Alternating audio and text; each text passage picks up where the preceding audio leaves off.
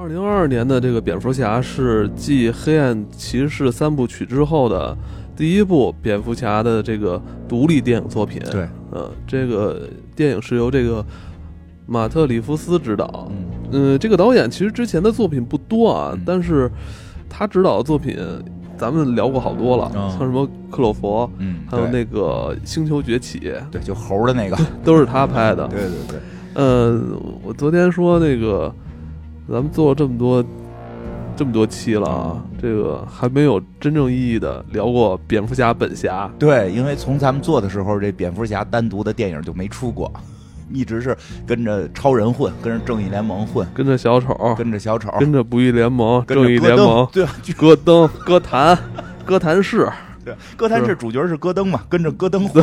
哎，我记得咱们那个节目不是还是叫哥哥哥谭市，主角不是蝙蝠侠。对，还真是。咱们第一期就是就是跟他有关，对，但不是他，但一直就没一直没聊过他。一直没单独这个很神奇哈，很神奇，我都觉得有点不可思议。嗯我还琢磨琢磨，是不是真的没有讲过他本人？没有确实没没有讲过他本人，因为没有他的那个单独的片子出嘛，你真是因为也不敢出，说白了，嗯因为他是正经的一哥嘛，这谁谁也不敢提。嗯，这个再加上之前诺兰三部曲弄的，现在这个片儿我看所有的影评都说不要，就是我没法和诺兰的比，这必须得上来先提，就是我如何夸他，他都超不过诺兰，然后再开始夸，对吧？你这不不能碰，我们也得说，就是他再好也没有诺兰好。那这个感觉诺兰都成成为一个什么教教派了？我操，这不能惹怒这些教民。对对对，反正现在都这么说嘛，上来嗯。我我们也这么说。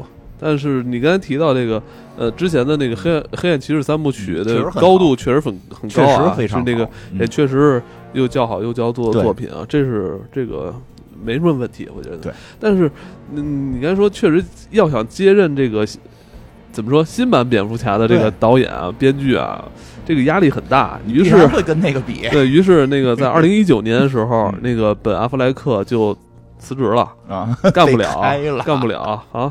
被开了。他说是自己压力比较大，也我确实这是一个有压力活，而且他要自己写剧本，嗯。还要自己演，嗯。据说好像自己导，还要自己导，他要自导自演自自编，最后嗯。最后被被离离开了。对，就离开了。然后这个事儿吧，一直是，呃，当然很快啊，在一九年的五月，罗伯特·帕丁森就嗯。确认要出演这个新蝙蝠侠布鲁斯·韦恩了。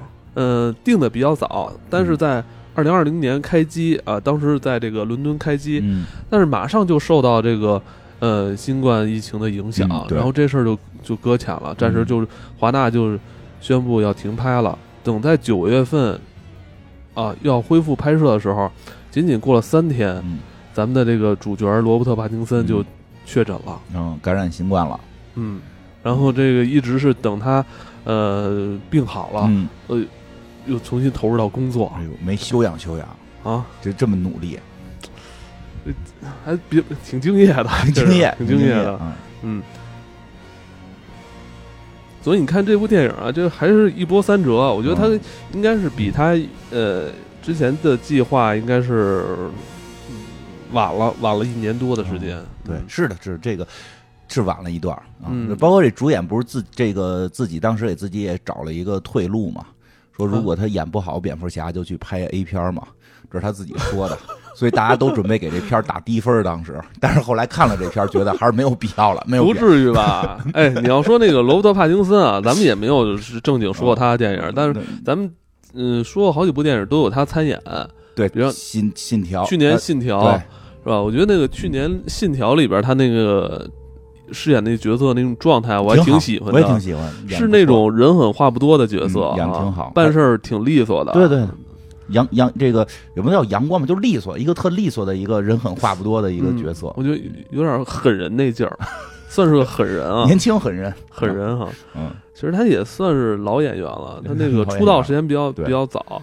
然后这个英国演员，我发现现嗯在这个英国演英国演员是越来越吃香，尤其是英国男演员。嗯，对，因为英国只能我我觉得啊，因为英国的那个就是有莎士比亚在嘛，所以嗯就是他们这个表演的这个功底，还就是如果他们当演员的话，表演功底的门槛儿挺高的。嗯这个是，所以就是其实他们从很多传统的演技上来讲，是比美国演员感觉就是能当到演员的话，他是比美国的一些演员感觉更厉害一点儿。这这个这个简单的看法吧，当然不一定啊，人家美国有美国的厉害。现在嗯，英英国男演员在好莱坞反正挺吃香，演这主演的真是不少，真的是挺吃香，这是真的。占荷兰弟现在也是越来越火了。对对，他跟荷兰弟之前还演过一个片子《迷失 Z 城》，哦，没看。我我已经跟你说好几次了，就是去那个食人族部落。啊，对对对，后来让人吃了，我没看，但是你跟我说过，挺逗的。对对对，呃，然后这部咱们说回这个呃，蝙蝠侠啊，这蝙蝠侠这次这个他嗯，并没有去照搬之前漫画的这个故事内容，他应该算是一个全新的剧本啊，应该是马特里夫斯自己自己编的这么一个本子。呃，当然了，这角色呀，这这些里边的反派角色还是取取自于这个漫画，是。嗯，他讲述的是布鲁斯韦恩发现哥谭市贪腐滋生啊，呃，在他化身蝙蝠侠的第二年打击犯罪的故事。其实从电影里边也可以看到，这是一个很稚嫩的布鲁斯韦恩，不太行。嗯，包括这里边的反派，其实也都是处于那个呃上升期，处于上升期。对对对对，所以所以反派正在上升期，这个蝙蝠侠还稚嫩，所以就有点被反派。压着打，嗯嗯，但据说剧本还是借鉴了两千年的两千年时候的一部叫《蝙蝠侠自我》的这个漫画，嗯，就是讲述布鲁斯韦恩如何面对蝙蝠侠这只内心的野兽，以及内心的黑暗面和自我认知。其实这个。相对来说，就是老生常谈的一个这个概念了，还好吧？我觉得没有太多他的内心的这个这个什么自我认知的否定，因为我最我就是就是这个结尾，我看有些朋友觉得说结尾蝙蝠侠这个否定了自己原来的理念，然后这个这个进行了这个反转，这种什么什么什么的，我觉得没有，没有，我觉得没有，我觉得如果蝙蝠侠觉得自己之前全错了，他应该摘下面具。对吧？我觉得是他的一种成熟和自我的进步完善，就是在原有理念下的进一步完善。这一会儿可能会着重去聊聊我我对这个的看法。其实他在这个戏里边，这个这个布鲁斯韦恩的这个态度，其实也没有表明太多。相反是他的那些。呃，反派们跟他演对手戏的那些人是口出金句啊。对对对，其实我觉得就是蝙这个蝙蝠侠听到了这些金句之后，自我进行了完善，就是他内心的很多这个这个，我也觉得没那么多挣扎，就是没那么多挣扎，就是他的思考在不断的完善。戏他的那种态度比较少，其实他在这里边还是想扮演一个狠人。对他想演一个狠人，他想演一个狠人，但他自己其实没那么狠。嗯，他这时候也没有人去。也没有太多，没有太多人去告诉他什么你要完成的使命啊什么之类，他还没有到那一步。第二年，对对对，他是在这个过程中，他在自己寻找，他通过什么寻找？没有老师。没有说有一师傅告诉你你该怎么干，是反而是跟反派的很多交流当中，或者说这种他的这个猫女这里边呃亦正亦邪的猫女跟他的交流，他跟通过这些交流之后，猫猫女在教他如何从一个男孩变成男人，对对对，他在自我，哎，他在这里可真亲啊。啊啊！之前不是之前看到很多，比如他跟猫女，然后跟其他什么这个女性角色，好像都贴的很近了，但从来就不亲，就不亲。漫画里他是漫画里还还啪啪啪呢，他是上上来就直直接亲。对对对对，他是还是漫画里，因为以前的一些电影很明显，他一下跟猫女就就是还没确立恋爱关系，俩人就亲上了。对对对，正常这正常，现在。这也是突破吧，突破一下角色之前。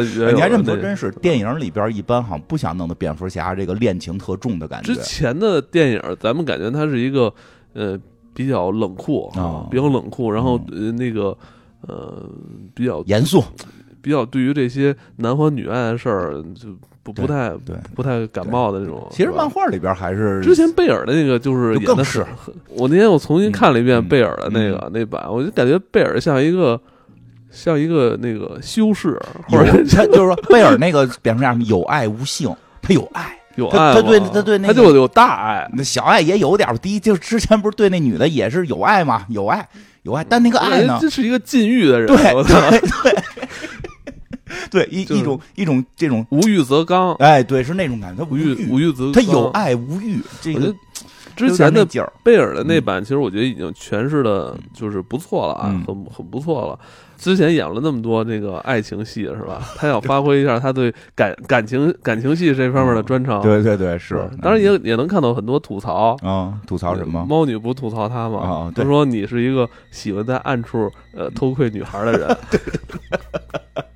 其实其实这他其实这片儿里边很多厉害的，我我挺喜欢，就就是这些反派的话，跟蝙蝠侠虽然没有在片儿里边没有给出很多明确的反馈，但是你能感觉到蝙蝠侠。这些话对蝙蝠侠的触动，因为说实话，我看的时候，我嗯肯定就是说他是一敏感的人，啊，对，敏感。还是一个敏感的人。我肯定是我看的时候，我会带入到蝙蝠侠这个角色嘛，就是、哦。呃，就是从一开始他的理念其实也是也是我我我觉得这个这个差不多的一些理念，但是我一直觉得我这个理念是存在很多问题的，但我找不到更好的原因和更更好的解决办法。哦但是这个故事里边你要说你老夜里一个人出去遛弯儿了，你你想成为蝙蝠侠？对对，所以就是咱主要没那么有钱嘛，嗯，但是随着这些反派跟他的这些对话呀，跟这些这个这个这个一步一步的演变呀等等的很多东西，慢慢慢慢在在有一些清晰的这个这个思路吧，可以说，所以我觉得。这个片子我还是比较喜欢看的，我看了嗯两遍，我看了一个一遍原这个英文的，一遍中文的，我看了两遍，我觉得还不错。现在有中文配音的这个院线电影真是太少了，嗯我都没找着在对我们家，这就边。我就是地质嘛，哎，真的，我看那场的时候，散场之后，真的那种白发苍苍的阿姨啊、叔叔啊，就是这个这个嗯在在电影院里看，他就平是时他们退休没事儿干呗。对没事儿看看看蝙蝠侠中文版听得懂，就其实真的是这样，我觉得，哎，就是。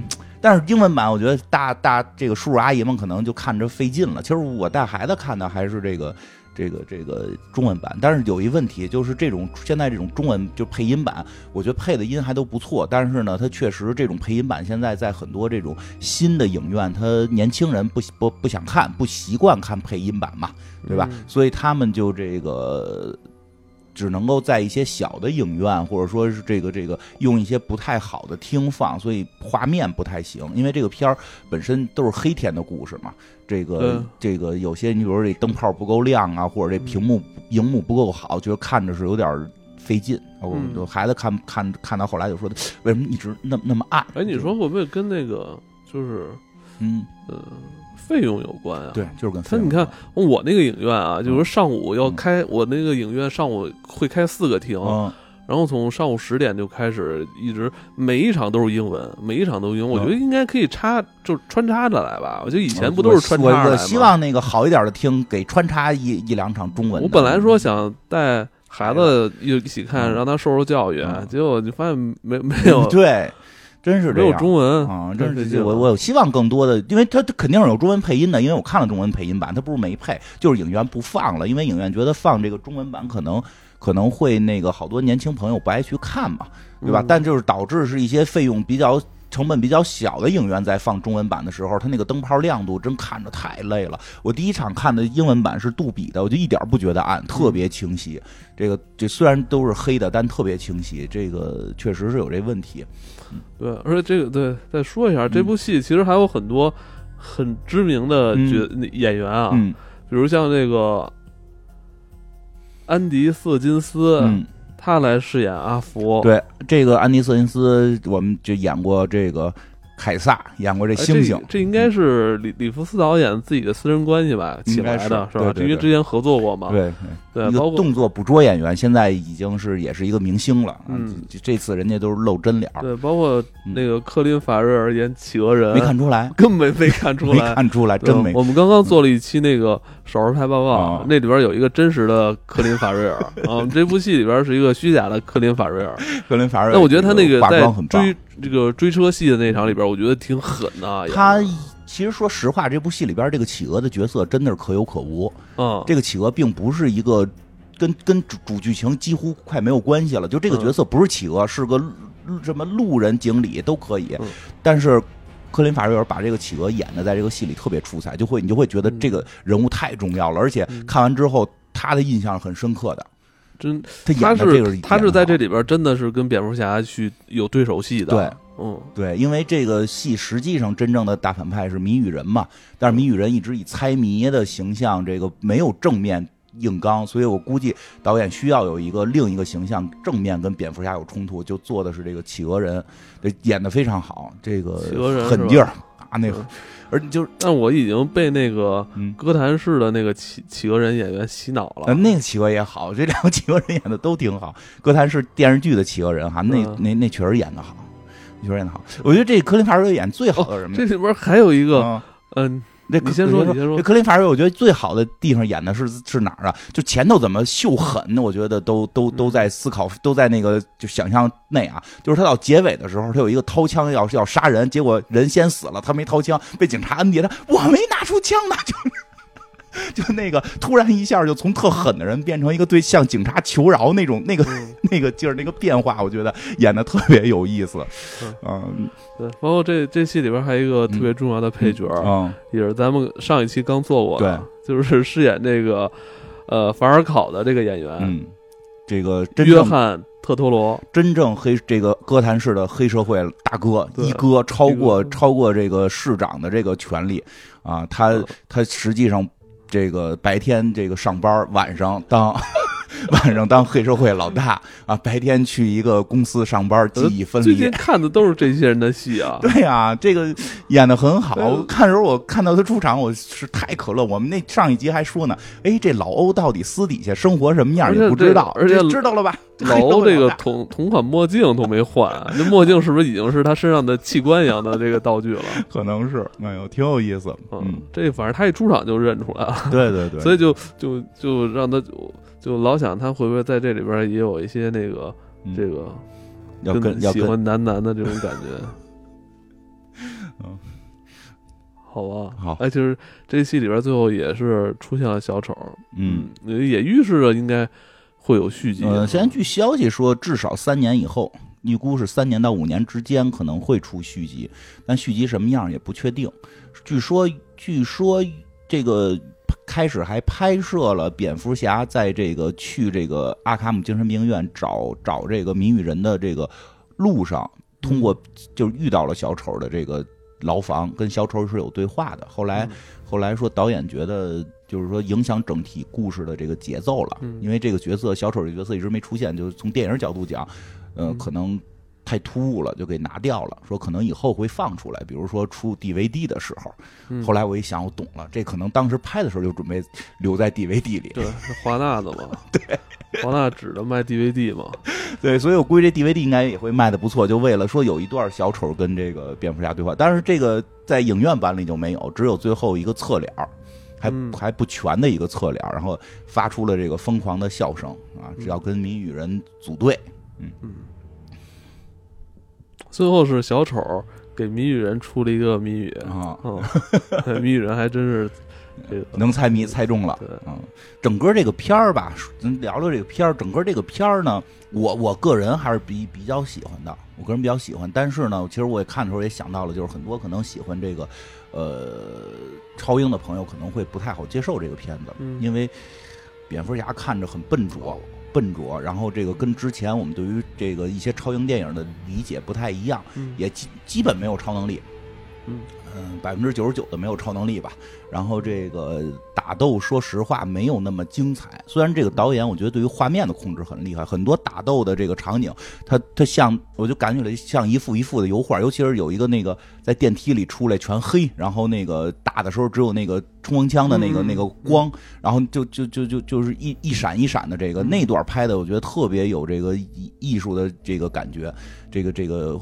有点那种会动的动的油画的感觉，还是很漂亮的。但是呢，你不得不说，它没有那么多华丽的、精彩的这种特效，嗯所以这个跟一般的超英的故事感觉会不太一样。再加之，我觉得这个片儿唯一我看的时候会觉得这个可以更好一点的地方是这个时长有点太长了，太长了，有点太长了。对，其实我觉得它应该弄成两集，但是呢，这故事你要切成两集，你又不好切，其实。嗯它故事又比较完整，这个这个你也不能说是缺点，这个这是一个怎么说呢？这是一一个现状吧。现在很多的电影其实就是越来越长，故事越来越复杂，为了好看嘛，故越来越复杂。但是它也在挑战这个观影的这个这个耐性，比如这个就身体机能上的耐性。对对，它不是说我想不想看，其实我一直在想看。嗯但是我这个这个这个膀胱啊，然后这个这个胃部的饥饿感呀什么的，就嗯或者我经常坐着，我这个椅子又不不舒服，我这个腰部的这个这这些东西其实是受一定影响的。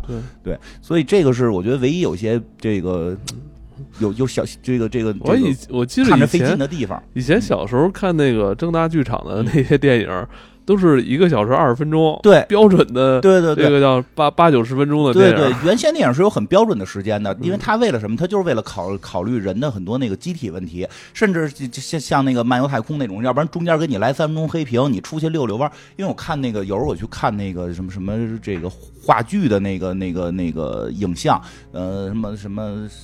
那个、那个、那个莎士比亚那些剧都三四个小时，它但是它中间停二十分钟，嗯，它让你休息。其实我觉得这片儿中间就找个地儿黑个三分钟屏，让我出去撒个尿，然后这这这喝口水就更好，对吧？这个这个就这唯一的遗憾吧。然后整个故事我觉得比比较好，但是呢，好多人会觉得什么呢？说这个不像超英呢，说太像一个这个不太成功的破案片儿。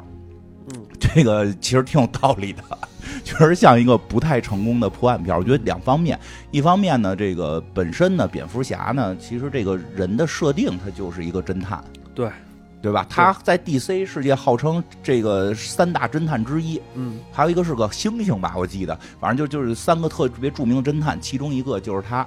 然后呢，再有就是这 D DC 的名字本身就是侦探漫画，嗯。就是这个，Detective，对吧？它本身就是侦探漫画，DC DC 就是指的侦探漫画，只不过后来哎，就是它是由侦探漫画起家，后来蝙蝠侠以侦探的形象出现，后来跟超人有结合，慢慢慢慢走向超英的这条路嘛。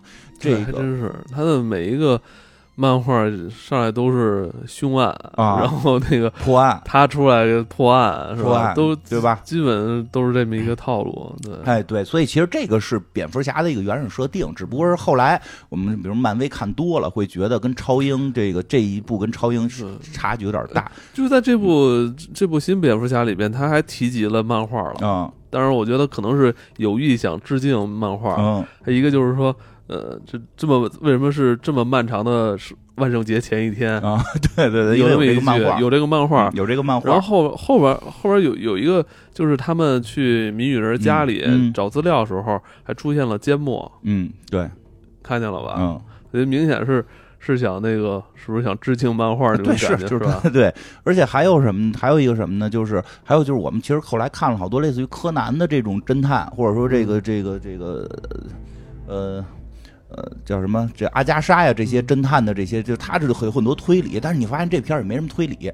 其实他这个侦探是有点什么呀？就是我以前看过那个十二宫，他特像十二宫那种，就是就是好像警察脑子也不太行，不会特别神机妙算，最后坐那块儿啪啪啪一顿推理没有，都是追着线索走，全是追着线索走，甚至很多线索是别人给提供的。其实整个这个片子，我觉得还是比较有当有点像十二宫的那个感觉，留下密码。我记得十二宫里边那个密码，十二宫是一个真实的事件改编的嘛。是我记得那个真实事件改编那个电影，那十二宫那密码好像也是不是警察破破解出来的，是好像是俩什么那个两个喜欢破字谜的那个群众给破出来的，跟家看报纸看见有这谜题了，给破解出来寄给警方。所以这里边你看破破谜题的时候，其实不是蝙蝠侠在那儿破，是那个他那个管家。对，没怎么破，就点出来的，对应该是点出来了。对他大包括那个企鹅也是帮他点出来一下。对他，你发现他好像就是虽然虽然他提就是他提到了一些比较就关键的这个破字谜的，因为谜语人老给他留下字谜嘛，他提到了一些破字谜的关键点，但是大部分的破字谜工作是是那个谁是这个阿尔阿尔弗雷德他的管家在家里边在破解，而且也没演怎么破解，其实全部都是线索拽拽着这个侦探再往下走。其实这也是美国美国有一个流派的侦探片儿就这样。他那个流派侦探片就这样，就是线索瞪着你往下走，然后这个侦探感觉也没有说多么的这个从一开始就看透全局，这种嗯美式的呃刑侦啊，就叫硬汉推理，知道吧？叫硬汉推理，就是那个呃，就是那个。漫长的告别嗯就是这本儿，就是这个雷蒙德·钱德勒啊他这个开创的硬汉推理。啊他没有那么多斗志，取证取证靠拳头就直接打你，你给我说，取证靠拳头，不靠推理。呃，这他们那个美式推理的一个重要元素啊。对其实这个靠硬汉，对，其实所以我觉得这个这是这布鲁斯个风格的，韦恩在就是这个嗯蝙蝠侠在这部戏里边，就是充分发挥了这种硬汉推理的精髓。对对对，他是这个风格。然后再加之这个蝙蝠侠设定是第二年啊，就是说刚刚开始当蝙蝠侠。嗯然后这个其实跟一些原始的蝙蝠侠设定不一样，因为我记得以前我看动画片版蝙蝠侠，蝙蝠侠是离开了哥谭市，在外头学会了各种武功，然后回来之后直接当蝙蝠侠就已经是比较能去喜马拉雅山对对对修炼，对对对，去喜马拉雅山修炼过。但是这个蝙蝠侠明显没那么厉害，他就靠自己那身蝙蝠衣是个防弹衣，别人拿枪突突他突突不死，然后他就是过去给人抡拳头，对吧？就是。他他是用的另一个，我忘了是哪个哪个哪个版的蝙蝠侠的一个设定了，漫画里好像有这个设定。这个设定下，这个蝙蝠侠等于就是阿尔弗雷德教过他两下子，因为这里也提到是他管家教的他嘛，教他两下子。他他实际他当时这个这时候的蝙蝠侠还超不过他那管家呢，嗯，因为他那个管家这个阿尔弗雷德这些年越来越红。现在号称管家侠嘛，这个太多人喜欢了，就特越来越多人喜欢，我也特别喜欢这个这个这个形象，对对对，蝙蝠侠又忠诚，然后又这个这个有智慧，又比较能干，所以后来他这个设定，其实在漫画里也在一些变化。现在一般都变化，他是退伍老兵、退伍特工，然后是天上天下，什么都能干，能开飞机，能能能打冲锋枪，脑子现在还能破字谜，所以他这个阿尔弗雷德形象越来越这个这个强大。所以这里边你会感觉蝙蝠侠还还不敌这个阿尔弗雷德呢，但是正常，因为这个设定里边是管家教的他，嗯，管家教的他，所以他正在成正在这么一个上升期，所以跟我们以前看的蝙蝠侠不一样。以前看蝙蝠侠就是一出场，至少我武力基本上是在巅峰，我再往后突破就是就就是就是就是这个巅峰上的巅峰了，对吧？这个上来感觉就是打普通人都都都有点费劲。是对吧？有几个多几个人就能揍他，对吧？虽然也算厉害吧，但是是真是多几个流氓就能给他围住了，对吧？这个是他的这个设定跟以前的不一样，所以很多人观影的时候带的看这个电影目的去的时候，可能不是想看这么一个电影，因为确实太长时间好像没有在屏幕大大荧幕上看到这个飞来飞去，然后这个激激光激光大炮，然后各种魔法，其实可能大家想看这个，但是这个片儿确实没能满足大家这个欲望，所以好像现在它在国内的票房也不是很理想。不好，但我看就是大家都比较喜欢，呃，看的人都还是就是看的人还比较喜比比较喜欢，我跟你说，就是在现在这个时间节点上，呃，如果你是比如做那种呃发行的，嗯做发行想关注数据啊，嗯呃，现在数据是最值钱的，就是在这么一个环境下，还有人去买票去电影院对。看电影，这些都是死忠。嗯，对，都是真正的影迷，都是这些真正的呃，比如喜喜欢这些超英的，对。喜欢科幻的，嗯。这些人，呃，你以后再再做什么，这数据再涨涨上来，你也冷静一下，你要想想，嗯对要想想这个时期还有多少人在看电影。嗯，其实你保住你现在都是基本盘，哎，对，不过这是说保住你的基本对，盘。现在有，但而且而且这个片儿还受到一个影响，什么？有些城市现在影院没有开，没有开？没开影院。其实好多朋友想看还没看呢，但是我们肯定得往下讲，就可能会牵扯到剧透了。如果大家这个想看完之后，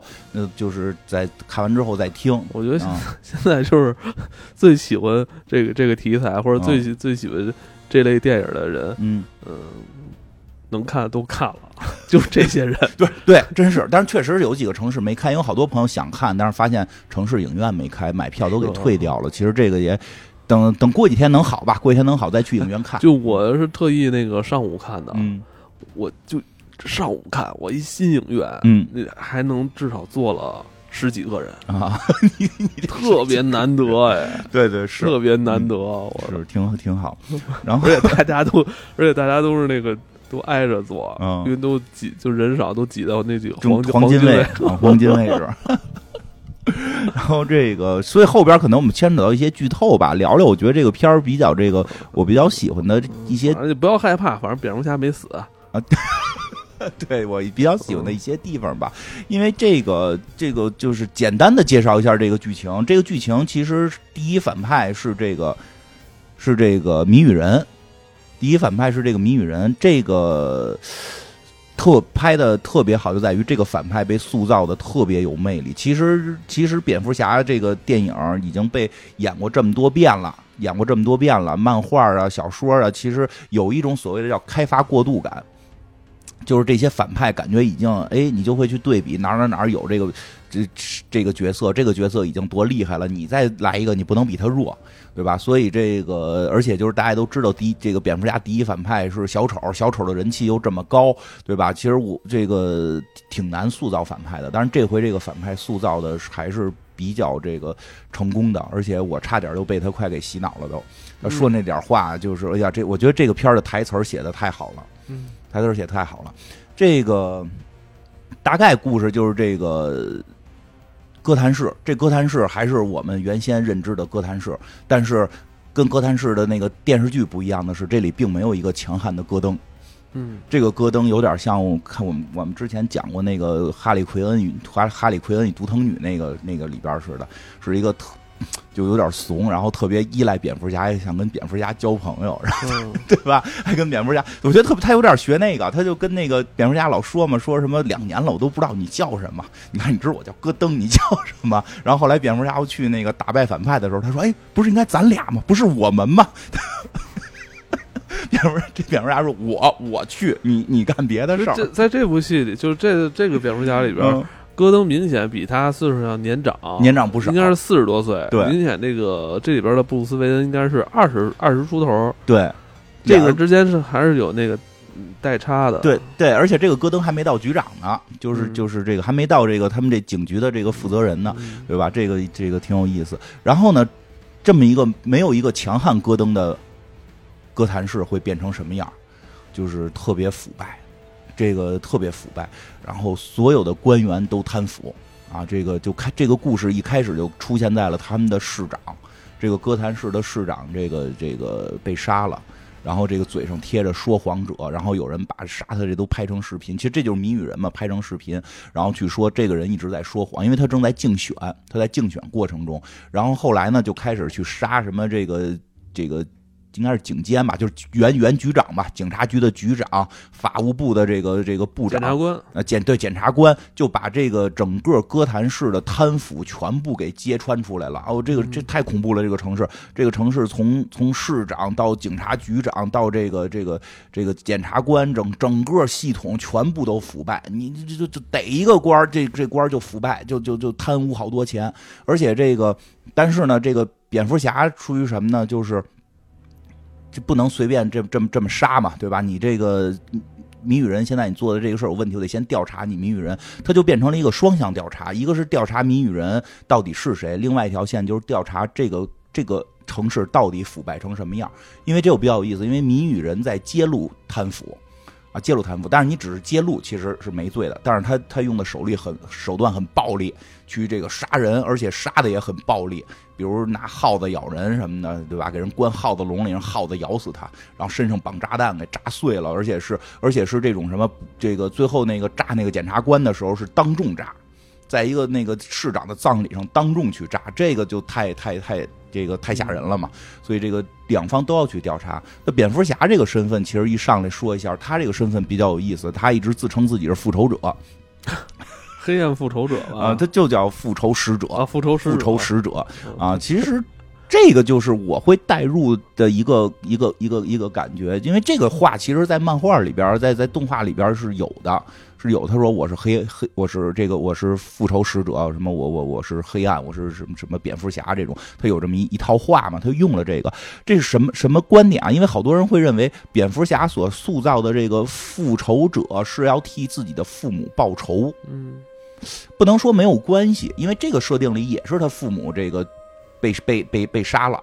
然后他父母被杀了，他要替父母报仇，这是有的。但实际有很有意思的点，他替父母报仇没有必要去扫清这个城市的所有罪罪恶，因为这个片子这个开头演的是什么呀？这个城市嘴上说的特别漂亮，实际呢掐欺负亚裔。公共汽车上一堆人把脸染白了，然后这个染的惨白惨白的，就跟跟三 K 党那意思似的。看见有一个亚裔下下下车下地铁，他们就下去抽人亚裔，没原因，就是想欺负，就是种族歧视，揍你，对吧？然后这个有抢抢小卖部的，对吧？这个哎，这这这个城市非常的混乱。这个时候，蝙蝠侠，你说蝙蝠侠的复仇跟这些欺负亚裔的这些人有什么直接关系吗？其实我觉得啊，他的这个所谓的复仇使者，并不是简单的为父母复仇，或许为父母复仇，或者说他从小是一个孤儿，这个身份成成为了他的这种想法的一个源头啊，因为他父母去世了，这个这个这个罪犯也一直没有找到，他是有这种原始的一个。动机，但是他现在他所谓的复仇使者，并不是说我要去行侠仗义的目的是为父母复仇，而是他发现了这个城市有问题。嗯，这个城市问题很大，哥谭市这个城市问题太大了，黑社会横行，官员贪污腐败，这个警察警警察既是黑社会，对吧？这这么一个城市，你你该如何面对这么一个城市？你该怎么办？它跟很多那个别的超级英雄的城市不一样，我们可能还能够相信这个这个政府，可能政府有就是这个其他的这些超英城市里边很多城市说，哎，政府有政府的想法，政府的想法，这个比如比如这叫什么那个那个内战，漫威的内战。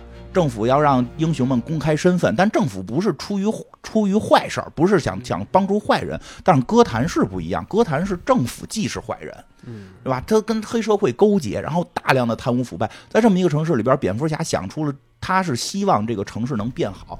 这时候，蝙蝠侠在片儿里边也提出了，就是说，因为比如那个那个那个阿尔弗雷德让他那个穿上正装去去那个公司开会嘛，他说晚宴啊，对，就是去去。出就是你以布鲁斯韦恩的身份去干点事儿，他说不想去嘛。阿福阿福就说了，说你不去公司都快垮了，这个整个家族产业你是不是要继承？他不是说我不不需要继承，我需要继承的是我们家族的荣誉。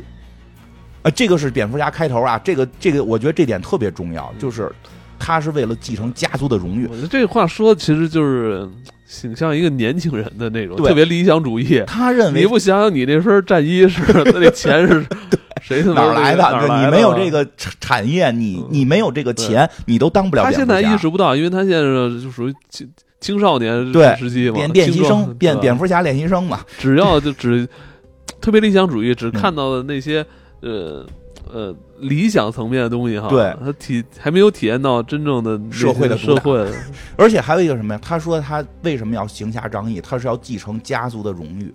荣耀，他相信他的家族，因为他爸爸是个大善人，他爸爸是大善人，这个这个维恩维恩先生是个大善人，他要继承这份荣耀。没有钱哪儿去让你哪有荣耀啊、所以你会发现他的出发点，这是他初期的出发点。他初期的出发点是为了继承荣耀。那么他为什么要做复仇使者？因为他相信恐惧可以让很多人不犯罪，这是他的内在逻辑。他并不是想为父母复仇，成为一个复仇使者。他不是我们所谓的在江湖当中什么冤冤相报何时了，他不是这个概念。他是认为，我告诉你，如果你犯罪，如果你做了坏事儿，哪怕这个公这个公检法都被你买通了，我作为蝙蝠侠，我作为一个他那会儿还不叫蝙蝠侠，我我作为复仇使者，我会让你付出代价，我给你一个在公检法之外的进一步的恐惧来恐吓你。嗯，因为如果你在一个绝对腐败的这么一个一个城市里边的话，那么法律可能对他的制裁就很有限。这里边你也看到，最后那个黑社会老大什么的在乎法律吗？逮他的时候嬉皮笑脸，说这这杀我呀，就是我很多秘密，你们敢吗？对吧？这这后来不是也有人说嘛，说真正这个社会的这这个城市的真正这个城市的大佬，你以为是市长吗？不是，是这个黑社会老大。市长通过选举来回换，只有黑社会老大从来没变过，二十年这个城市都是他的。在这种情情况下，法律对他没法制裁的时候，他认为只有这种复仇使者的这种身份让你恐惧，而且他中间好像就记片里也提到了，他说我没法给每个人都复仇，但是让他们知道你们可能随机被选中复仇。就是这些犯罪的时候，你心里就内含恐惧，然后对，这是他的一个这是他的理想。理想。然后你看到那个天上打着一个蝙蝠标，你就有可能今天你一怂，你就不敢去抢劫了。啊，其实这个他这个想法，这这这个，我记得前几期我们讲和平使者时候我也说过嘛，我们要当砸弹侠嘛，就就什么都 砸弹侠，就是就我们不能杀人，但我们可以把人的蛋砸砸碎了。就 啊，不是人家残疾了，私刑，因为蝙就是我说的过了一点，但蝙蝠侠其实就是私刑嘛，嗯，他就是有就是有私刑这个概念嘛，因为他所在的哥谭市被迫他要这个样子，所以这个是他初始的一个动机，他要做复仇使者，不是替父母复仇，而是想通过恐吓这种方式来。降低犯罪，让这个城市走向正轨。当然，我不得不说啊，就是很多看过很多这种，就是大家讲法律啊、讲道德呀。其实从很多这种人文呐、人权的角度讲，哎，这种恐惧可能没法带来真正的改善。就这种这种私刑也好，恐惧也好，没法带来真正的改善。这种这个，我我我觉得是这么回事儿我们一定是要通过更好的教育，让人更像个人，不像个畜生。但是也不得不说，那在我们的经济条件或者说各方面，因为哥谭市的。环境影响，没不是所有人都可以被教育成一个人的。我觉得他是从这个人的人本性上的东西去考虑。他觉得，呃，你们现在就是这些坏人啊，就是这么坏。对，你们无视于现现代的法律啊，这些你们也没有道德。嗯，那我只能通过更原始野蛮的手段，对，让你老实。我们的理想是。最终，我们通过教育让每个人更像人，摒弃这些恶恶的想法。但现实不是这样，现实是很多坏人他就根儿上就是个坏人。我们可能需要大量的教育，但他又没有被教育，你只能用恐惧的方法来恐吓他。如果这些恐吓都没有了，是从法律的角度，我从从从很多这个人权的角度，我们会去说啊，这种这种以恶制恶这种方法是不对的。但在现在，你可能面对的是个流氓。你你跟他说什么都没用的时候，就蝙蝠侠的想法，那我只能用这种复仇的方法，所以这是他的一个初始想法。那么后来呢？我觉得他这种想法现在不是只有在影视作品里边啊，其实也出现在现实中。对这个想法，我觉得是就是有有有有其逻辑在的，有其逻辑在，因为我真的我是觉得有些人是你。就是你现在说通过让他变得像个人这个事儿可能很难做到，因为我们也看到很多现实的例子会会会是这样的，哥谭市的吧？就是这个你你说说作为蝙蝠侠这是他的一个初始动机，有很多人认为他最终放弃了这个动机，因为这个片子的结尾，大家有很多朋友认为他放弃这个动机，我并不认为他放弃了这个动机，而是在这个动机上打了更多的补丁，让这一切变得更完善了。他要自洽。呃，不光是自洽，他在其实他也他在这过程中也也也在也在也在思考，说是不是这个怎么？你没说没说？因为他发现有点想不通了，中间又怎怎怎么能让他这事儿想通？对对，他好自他好继续行使他的这个成这个可以这么说，在寻找自洽，但是这个自洽是一个补丁，这个事儿他怎么就想不通了呢？这事儿怎么就发现不行了呢？因为一开始他对于坏人的理解，其实更多是呃从表象上，比如像。像你说的，一开始有人去欺负弱势群体，是吧？一群人欺负一个人，那他看到这种，他是他是要制止这种行为。对，但是其实那场戏啊，其实也有一定的编排。嗯，就是在那一群坏人里边，有一个是有一个怂人，有一个怂人，明显那个人。呃，还没有完全，还没有成为一个真正坏人，他只是在跟可能跟一群什么朋友啊，就他其实没那么坏，但干连其他人都在做坏事，他要不做这个坏事，他可能就格格不入的感觉。这些坏人里边，呃，可能没有那些生来就如野兽般那种，有那种能改变的，是吧？也也有一些可能是还处于那种犹豫派啊，这种动动摇 动摇。而且他那那一场戏还有一个，就是他被他救的那个亚洲人就说了一个：“你别伤害我，因为亚洲。”就被救者都恐惧他，所以他最后肯定，我觉得他最后补丁是要打成这样。我觉得是这这是一个特别原始的状态了。对，你知道吗？就是没错，原在或者说不是原始，就是动物界啊。比如说一只一只一只猎狗在准备吃一只兔子啊，是吧？来只狮子把猎狗打跑了，狮子打跑了，然后这个是吧？那兔子肯定是说那个啊，你不不要伤害我。对，你说特别对，他很那个那个时候他的这个复仇是很原始的。嗯。他他是一个动物界的这什么，所以就导致被救者都恐惧他。嗯，而且你也没法在这你的这种行为也没法让那种可能被转变的人转变，所以这事儿就很复杂。但是总在电影里，在故事里边，作为他这个蝙蝠侠角色，其实他并没有看到这么多层次的内容。对，而且就是说。他即使说看到了，他也不明白这一切为什么。其实后边我觉得这个戏比较漂亮的是后边一步一步在展现这个。他当时维多蝙蝠侠他就有点，就是你为什么怕我？他就为什么怕我救你、啊？我救你，我为什么怕你？你看，我都把那坏人的脑浆子踩出来了，你为什么要怕我？他没有踩出脑浆子，就这这意意思，是吧就这意思。对，其实这是他的疑惑，嗯，他并没有发现这个问题在哪儿，这是他的一个疑惑。嗯就像你说，其实你应该爱我呀。对我救了你，不该爱我吗？但实际上呢，他会更恐惧，因为因为之前是来了一堆把脸涂白的臭流氓，我还知道他要干嘛，他们就是揍我一顿。现在来了一个蒙着脸的一个戴着斗篷的怪咖，他他妈在肢解我，对吧？就是这这这第一场戏很重要，就是他这场戏很重要。他后边核心发现这问题在哪儿，就在于谜语人。你说谜语人干的这个事儿，揭露这个城市的腐腐败，是不是好事儿？我觉得是好事儿，但是呢，手段呢极其残忍，不光残忍，还搞直播啊！不光直播，还还还还还还建剧剧集啊，还建立自己的粉丝群嗯啊！这据说有五百多粉丝，有五百多个粉丝，够微信一个群了。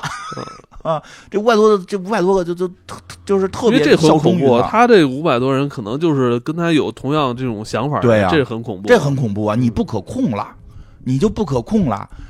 你觉得这个这个这个他腐败了，他腐败了这个这个市长，那这后边会揭露他们有多坏啊？这些哥谭市的官员，但但是你的粉丝呢？你的粉丝会不会觉得邻居比你比他多挣了五千块钱，他就把邻居给打了啊？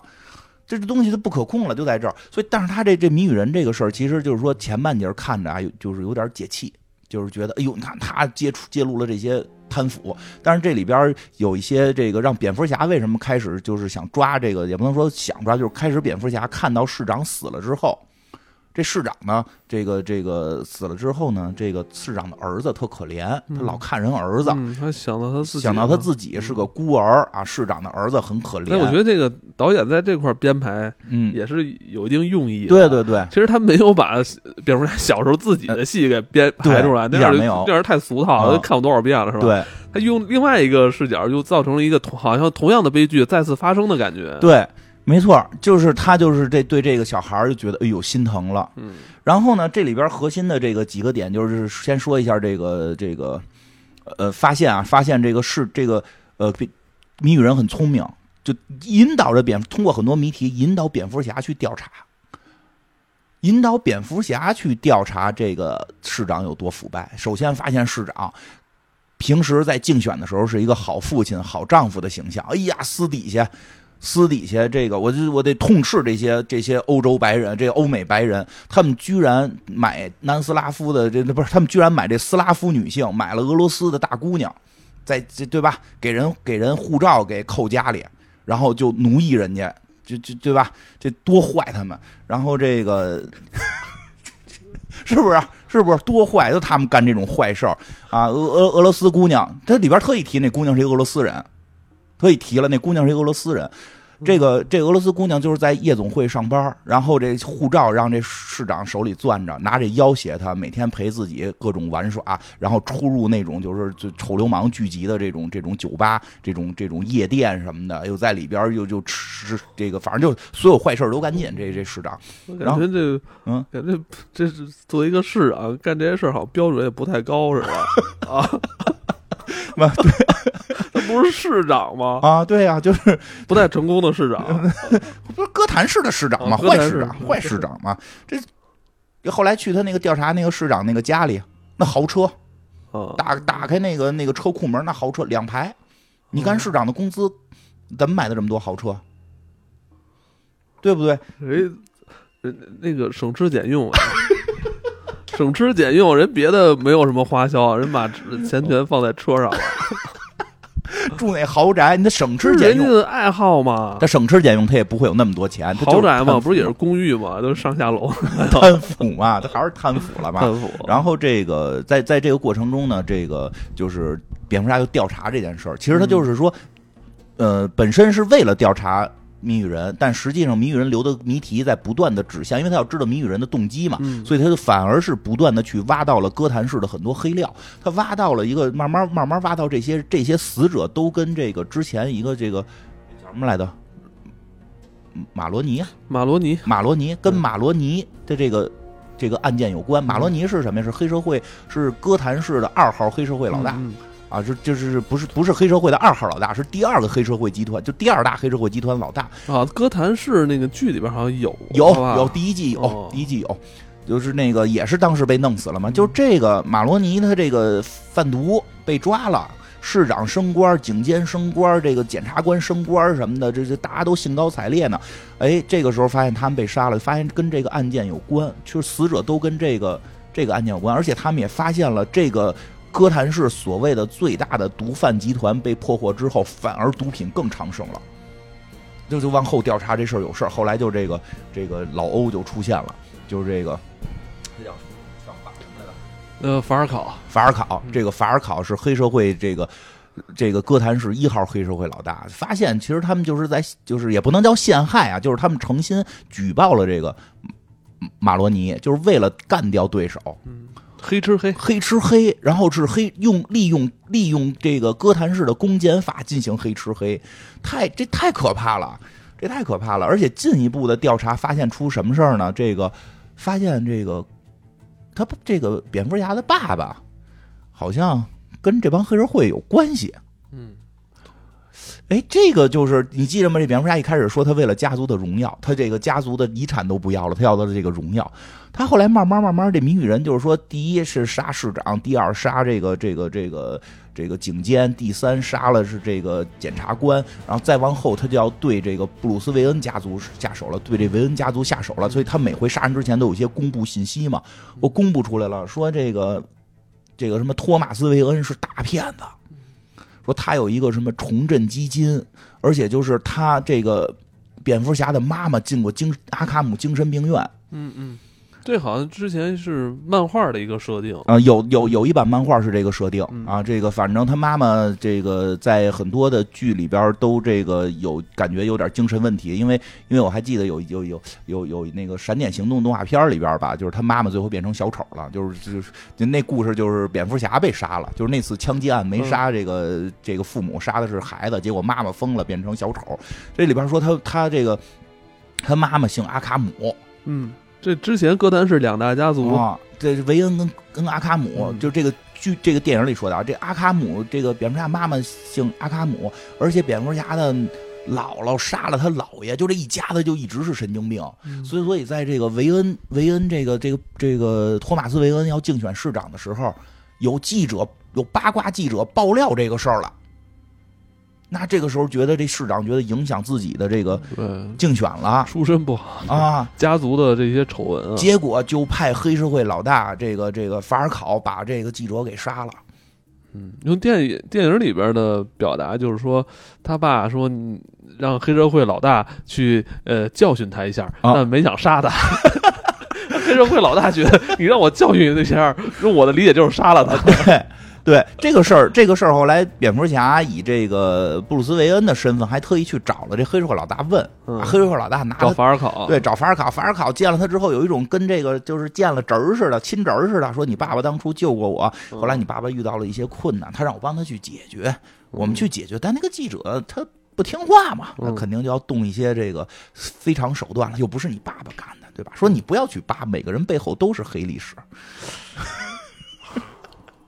不要去管这些，放松一些年轻人，对吧？你现在什么都用，哎就是您现在这个确实挺怕人嗯扒这个，当然这扒扒黑料的啊。这个事儿实际上是对蝙蝠侠一个重大打击。嗯，因为他想，他是为了他的家族荣耀来做复仇使者。突然，他他妈发现，他爸爸是个杀人犯，他妈妈是个神经病。但我看没看到他有什么反思，这 就这个戏里边演的这个蝙蝠侠没有那么多内心没那么多。他这还是他，我觉得这也正常，属于嗯年年轻人嘛，他不能就是输啊，跟谁说呀我？就就干你们。他有点生气在哪儿啊？他后来找他们家管家生撒撒气去了嗯。他没有朋友，也没有那个没有爱好，没有爱好，没有朋友，没有爱，就喜欢夜里出去。他就只能找他那老管家撒气，骂老管家说：“你知道这一切，你什么那个是不是什么那个法尔考怎么跟他说的？说因为我帮你爸爸干了这记者，我拿着你爸爸的这个把柄了，但我跟你爸爸是心心相印。其实我并没有要挟他，但是我的竞争对手那个那个马马马罗尼马罗尼，他就认为作为歌坛首富已经成为了我的小弟了，他就必须要干干就把这事儿解决，所以他派人把你爸爸杀了。这蝙蝠侠就急了，回去找他妈阿福急眼了，说我爸爸他妈是一个坏蛋，你他妈也不告诉我，你他妈这这 这那的，对吧？对吧？那个那个这个，当时可能这老管家心里边也是一万把刀吧，就是哎呦，你说我照顾你，你他妈从六七岁就我一直跟当你爹照顾你，你这反过来动不动就你也不姓韦恩呀？啊，对对对，说话挺那个，挺噎人的，特噎人。他他他这意思就就是他一直觉得自己家族挺干净的啊。是吧？那他觉得这个我花的每分钱都是有来源的，是吧？对我花每分钱都是清白的，都是干净的，还还是就是特别年轻啊，对这种对对。最后老管家说了嘛，说的说什么呀？说哎呀，说你爸爸没想杀记者，是那个法尔考想拿这个要挟你爸爸，他私自。帮你爸爸把记者给杀了，然后拿着要挟你爸爸，结果你爸爸就特别正义凛然，说我今天就要去自首，然后 我是一个干净的人，结果就他说自首的，你说他一自首，这法尔考就牵扯进去了，嗯，这还不是说别人对吧？说别人自首，这能通融一下，这是哥谭首富自首，说法尔考跟我一块杀了个人。他们说要要自爆啊，这俩啊，对呀，那法尔考能同意吗？是法尔考，不是那个马罗尼杀的，是什么法尔考杀的？这个一下，蝙蝠侠就啊这么回事。但说实话，这里边还是有问题。嗯，这里还是有问题。其实他们家还是不那么干净。我觉得听着说这话就听着特假。啊！因为这么大一资本家，你因为这事儿还要自首，你这是是是？我觉得自首这我能够说理解。我们漫画里、电影里把这个托马斯·韦恩塑造成个圣人，要去自首，应该是给那个被害家属来点好处，给人点钱嘛。塑造他爸爸特别的正义嘛。但是你这里边关键点在哪儿？一个企业家，你咋就跟黑社会混那么熟？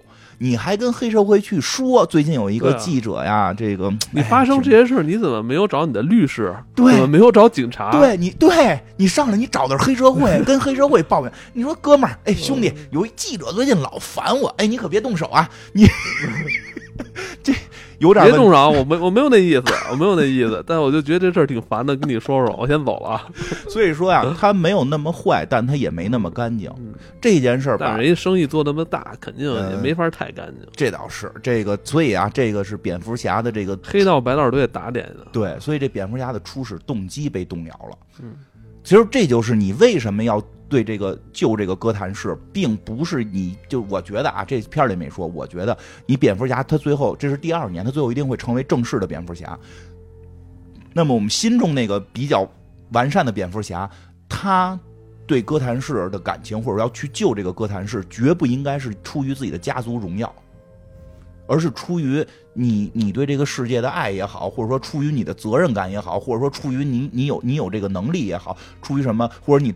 对百姓的这个这个这个这个恻隐啊、保护啊，绝对不是说因为我的家族是一个荣耀的家族，所以要干这些。这个你身份，你这个你那境界就低了。我觉得这是这个片儿是从小蝙蝠，就是说从这个青春期练习生蝙蝠侠，你要往成熟蝙蝠侠过渡的一个，你绝对不应该是为了家族的荣耀，因为你的家族可能没那么干净。嗯，那你未来说，哎呦，我爸爸当年也这么干过，要不然我也这么干，就都会出问题。这是这是他的第一个开始立的一个。标杆就是他立的一个旗子被被扳倒了，但他还继续要去做正义的事儿，这是他的一个特别大的进步。但这会儿呢，也就是慢慢就发现了，他爸爸之前做了个遭了个做了个什么事儿呢？就是弄了一个重振基金，投了十亿美元。竞选的时候说说的，如果我这个就不管我竞选成不成功，我先掏十亿改善哥谭市，要让这些真正需要钱的人，比如说孤儿，让这些孤儿们能够这个有有更好的孤儿院去住啊，就是。你别管他这个背后，他托马斯·韦恩有什么黑料也好，黑历史，嗯，但他确实是想干好事儿，对，想募集资金，然后去做这个歌坛，还重振基金，重振是吧？他首先他自己先掏了十亿美金，嗯，哎，这个咱得说，这个企业家这点是可以的，嗯啊，就是所以说人这个故事其实也告诉我们，人都是多多面复杂复杂的，嗯，他在这点上做的还是很不错的，但是他被打死了，嗯，这个基金。没人监管了，嗯，我所有人说就像苍蝇看见肉一样，都都盯上来了，所以就导致了这个基金根本没有用在去救这些穷苦的人，去帮助这些需要钱的人，反而成了市长啊、黑社会啊他们去瓜分的这么一个一个一个渠道。所以也是在瓜分这个过程中，这个也埋下了另外一颗种子，对是吧？对，这个就是在这瓜分过程中，这个法尔考就想独占，然后他就去干什么马罗尼，然后这个利用这个案件把其他人升上去。但是这里边就埋一个种子，那堆孤儿呢？嗯，那堆孤儿里边有一个小孤儿，跟应该跟蝙蝠侠岁数差不多大，跟布鲁斯韦恩岁岁数岁数差不多大嘛。慢慢慢慢长大了，一生困苦。他是以他后来就是从事了这个这个什么法法务会计还是什么，就反正从事了一个会计的工作。后来他有一次看到了一份账本儿，账本里记了这个重振基金的整个的这个运运营的这个钱都用在哪儿了。他突然明白了，这个号称去救穷人的基金没有一分钱花在穷人身上。嗯，他终于明白了，他小时候当时的梦想，他的梦想是什么？就是有一个大善人托马斯·维恩跟我说，就他有那照片，他就正好站在那个他那个那个托马斯媳妇儿旁边啊，站这他就是就当时的梦想就是我能有一个好一点的孤儿院了，我可以受到更良好的教育，我可以活得像个人了。但是这里边没有一分钱花在我身上，为什么我现在每天被人欺负？就是因为这些谎言导致的。这个小孩最后就成了谜语人，他要去报复这一切，所以他也认为这个托马斯·韦恩是个大骗子。其实他前头杀那几个人，你感觉可以说是罪有应得也好，当然我们这个他不符合程序正义，对吧？但是他们本身是坏人，但是而且托马斯·韦恩应该是罪不至死嘛，但是他认为什么呢？他就更极端了，他说爸爸已经死了，那就由儿子来负来来这个这个这个继承这份罪，他要杀这个蝙蝠侠。而且说，后来他也知道蝙蝠侠就是这个布鲁斯韦恩，他都知道。这里边好像好多人都知道，都知道。猫女也知道，只有那谁不知道是吗？猫女，我觉得猫女应该知道，她没说，没说，看下巴应该能看出来。只有詹姆斯，只有戈登可能傻乎乎不知道。确实，帕金森的下巴是，嗯，太容易能 识别度太高了。但是这里边就是后来啊，后来他们把这个谜语人逮到了，就有一段对话。我觉得，其实，在戏里他还不叫谜语人的吧？呃，哎，有了，又叫叫叫谜语人了。他后来就是谜语人，就是通过谜语人的各种引导，最后蝙蝠侠把这个法尔考给揪出来了，把这个法尔考给揪出来了，然后这个跟戈登一块联手把法尔考给这个抓住了，然后这个谜语人。在外边用狙击枪把这个法尔考给打死了，但是谜语人没有逃跑。那段特征，因为之前谜语人就没露过脸，都是一些蒙着面的视频啊。这特震撼的就是他们没逮着这个谜语人，就是突然有警察说说说那个有人有人说那那个罪犯就是跑到了一个饭馆吃饭，在那等着呢，大家就去了，就就转过脸来就是一个一看就是一个理工男的那种感觉哈，就是。老百姓有点刻板印象了，对吧？但是后后来就给他抓监狱去了嘛。他有点像你，有点像你，你别说，嗯，是吗？圆脸盘戴眼镜啊，对对对，有点像你。然后这个，你跟他就是眼镜眼睛这部还有点像。然后其实就有一段蝙蝠侠跟这个谜语人的对话，那段对话我觉得真的就是有一定的煽动性。对。这是也是你看完之后，你跟我说，嗯嗯，说那句话挺触动你的，嗯，对对，就是，当然他这个这个其实还有一句话也触动，我也跟你说了，就是猫女那段，但是这个是发生在猫女那段之后，先讲谜语人这点，谜语人就是后来在里边跟蝙蝠侠说说一什么呀？说就是说的，就他知道他是布鲁斯韦恩，他看出他是布鲁斯韦恩了，太聪明了，已经发现他的真实身份了，而且说说的说的我。在小的时候听到了我们这个孤儿院会被给投入钱去去去去去改善，我们特别高兴。然后终于有一些视角，有一些视角看到了说我们需要去被帮助，我们作为这些孤儿。但是呢，没想到一周之后你的父母死了。嗯，这个时候“孤儿”这个词变成了布鲁斯韦恩。变成了你，你好像是孤儿，我们不是孤儿。社会的注意力从我们身上转移到了你，而你是孤儿吗？你配叫孤儿吗？嗯，孤儿听起来是一个很惨的。当然了，布鲁斯韦恩是孤儿，因为父母去世了嘛。这是这个从客观上，从客观上是。但是，但是你知道什么是孤儿吗？是住在破旧的房子里，没有人关心你。对，是就是就是，但是你呢？你站在你住在哥谭市最高的这个这个这个公寓里，你在俯瞰着这个全城市，然后所有人都认为你很可怜。那我们呢？我们这些孤儿呢？没有人关注了。你配叫孤儿吗？你不是孤儿，我这话就是有些时候有些名号啊，就是还是得掂量掂量，就是可能有比你更惨的人才值得用。对，对，真是这样。因为因为这就这段话，我其实我挺触动，因为前些年吧，好些年之前了，嗯有那个特有名的那种什么艺人，这个离婚，好多人就说：“哎呀，他的孩子好可怜。”他的孩子，这个这个这个将承受家里离婚，好可怜。我当时就说，我说的，我宁可我父母，就是说，我说如果如果用用那用用这个用这个你们所谓的这个可怜人父母的这个经济实力和社会地位去对比的话，那我宁可我父母离婚来换取这个地位。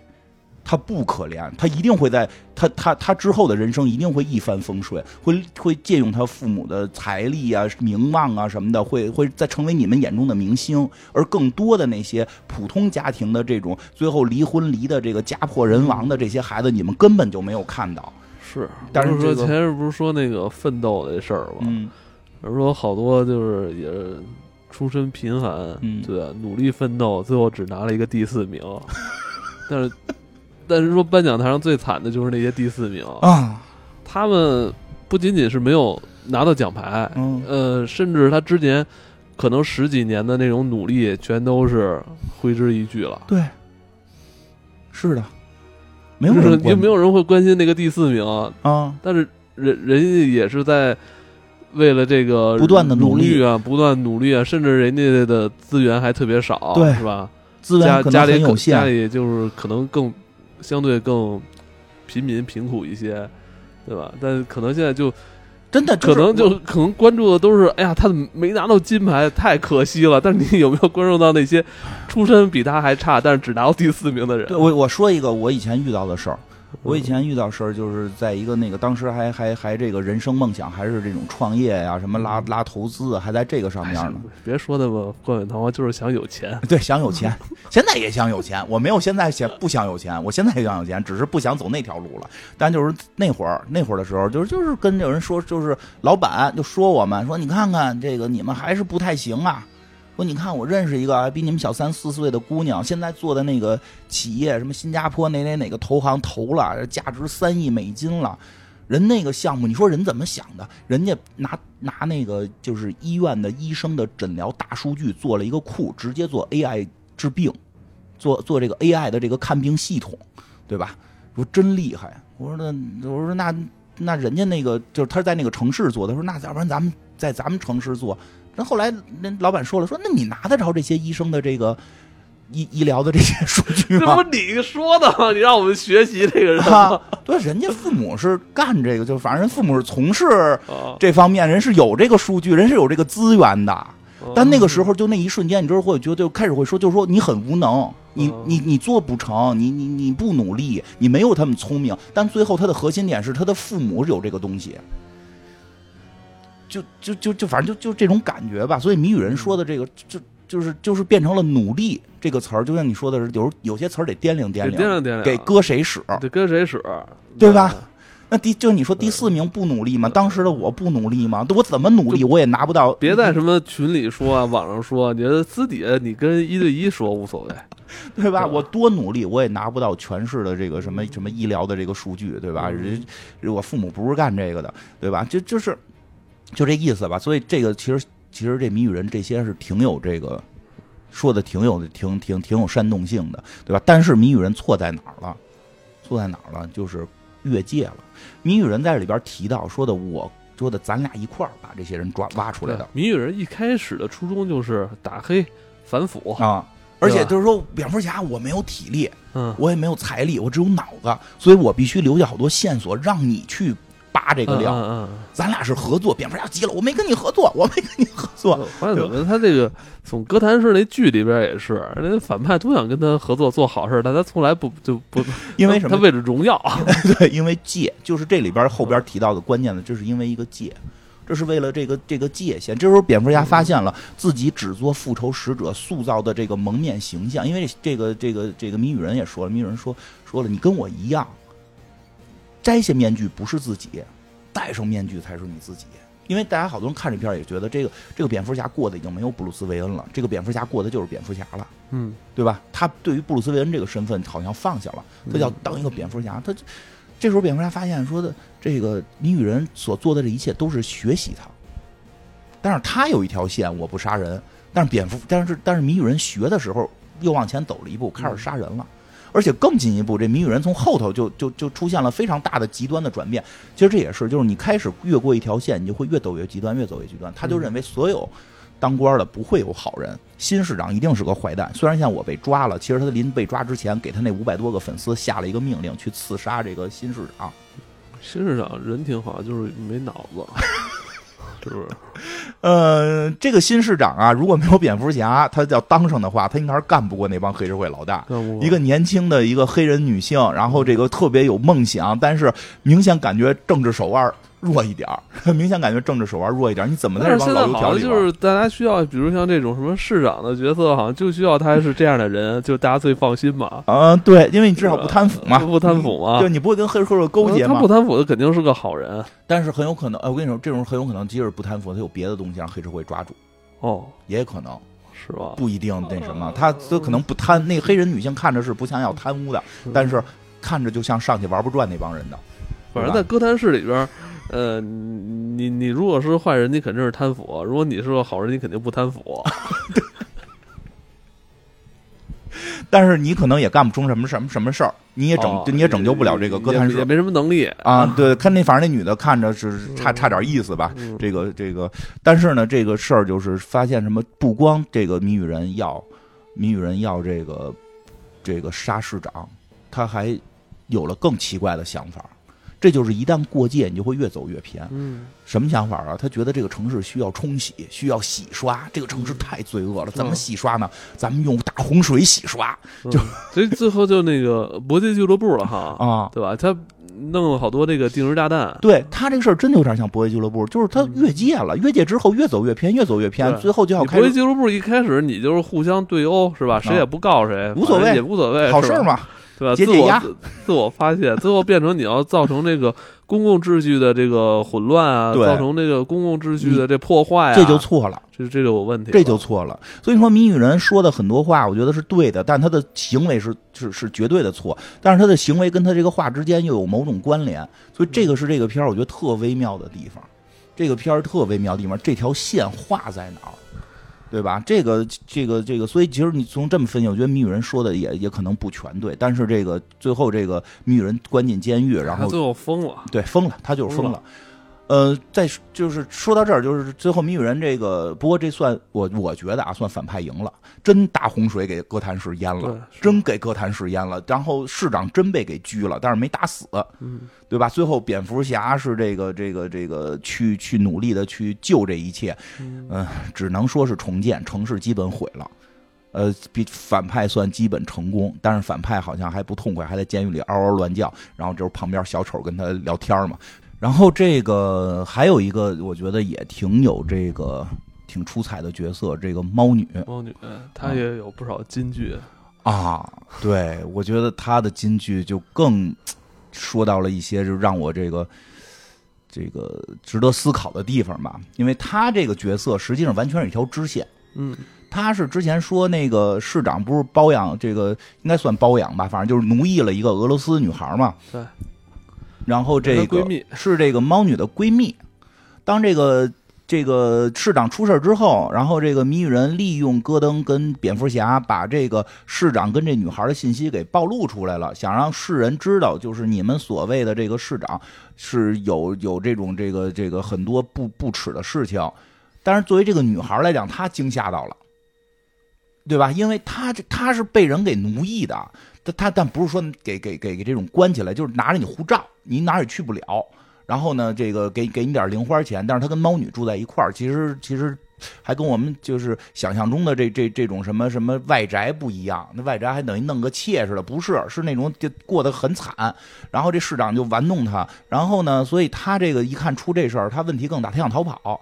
因为现在得了，他这个本来是被奴役，现在一下成为了好像是市长身边的一个这个这个不好的人，这那的，而且他后头照片里还有什么企鹅人都在一块儿，他好像成了这个黑社会的一个焦点人物，好像弄得好像是黑社会的一份子似的，他就想逃跑，但是护照在人家那个市长保险柜里锁锁着呢，哪儿也去不了。我看这戏里边最坏的是市长，市长很坏，市长很坏。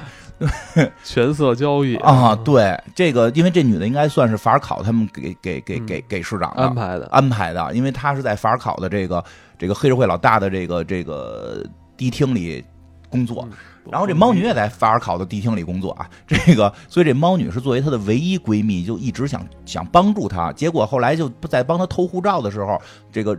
结识了蝙蝠侠，不打不相识，俩人打了一段，然后这个，呃，但是结果回去之后，蝙蝠侠说的就是这这个这个你这个你这闺蜜不敢揭露这个市长的秘密，因为这里边牵扯到这个市长跟跟这个闺蜜说了一些这个钱权交易的这个秘密嘛，这秘密就就能牵出背后到底是谁，其实就是这法尔考嘛，他说我过去。帮助他，咱们把他这个事儿都给揭穿了。然后呢，结果呢，这女的回家一看，这女的被被抓走了。最后在在这个后续的过程中，发现这女的被杀了，特别可怜，被被杀了。这猫女就要找是谁杀的她闺蜜，她要替这闺蜜报仇。嗯啊，然后后来呢，她就真找了，是这么一个警察。这警察，这警察这个。白天是警察，晚上去黑社会的这夜总会打工啊。最后这个这个挺逗的，那个那戈登探员知道之后，还跟那个那个蝙蝠侠说呢，说啊，我们的警察还去黑社会做兼职吗？他说不是，人家是黑社会来你警察这儿做兼职。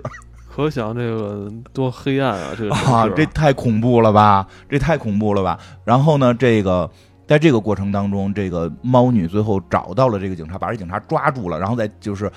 呼唤蝙蝠侠，利用探照灯呼唤蝙蝠侠，然后蝙蝠侠跟戈登都去了，因为那探照灯不是他们俩互相呼唤的这个暗号吗？人猫女也知道了，呼唤，我觉得全是全全市人都能知道，那么大一标，大天上是一蝙蝠标，对吧？反正就这个去了，去了之后，猫女就说的必须要报仇，要去杀了这个，因为那个警察供出来，后边大概意思是法尔考，就是我必须要杀了这个这个法尔考，这这这这么个意思吧。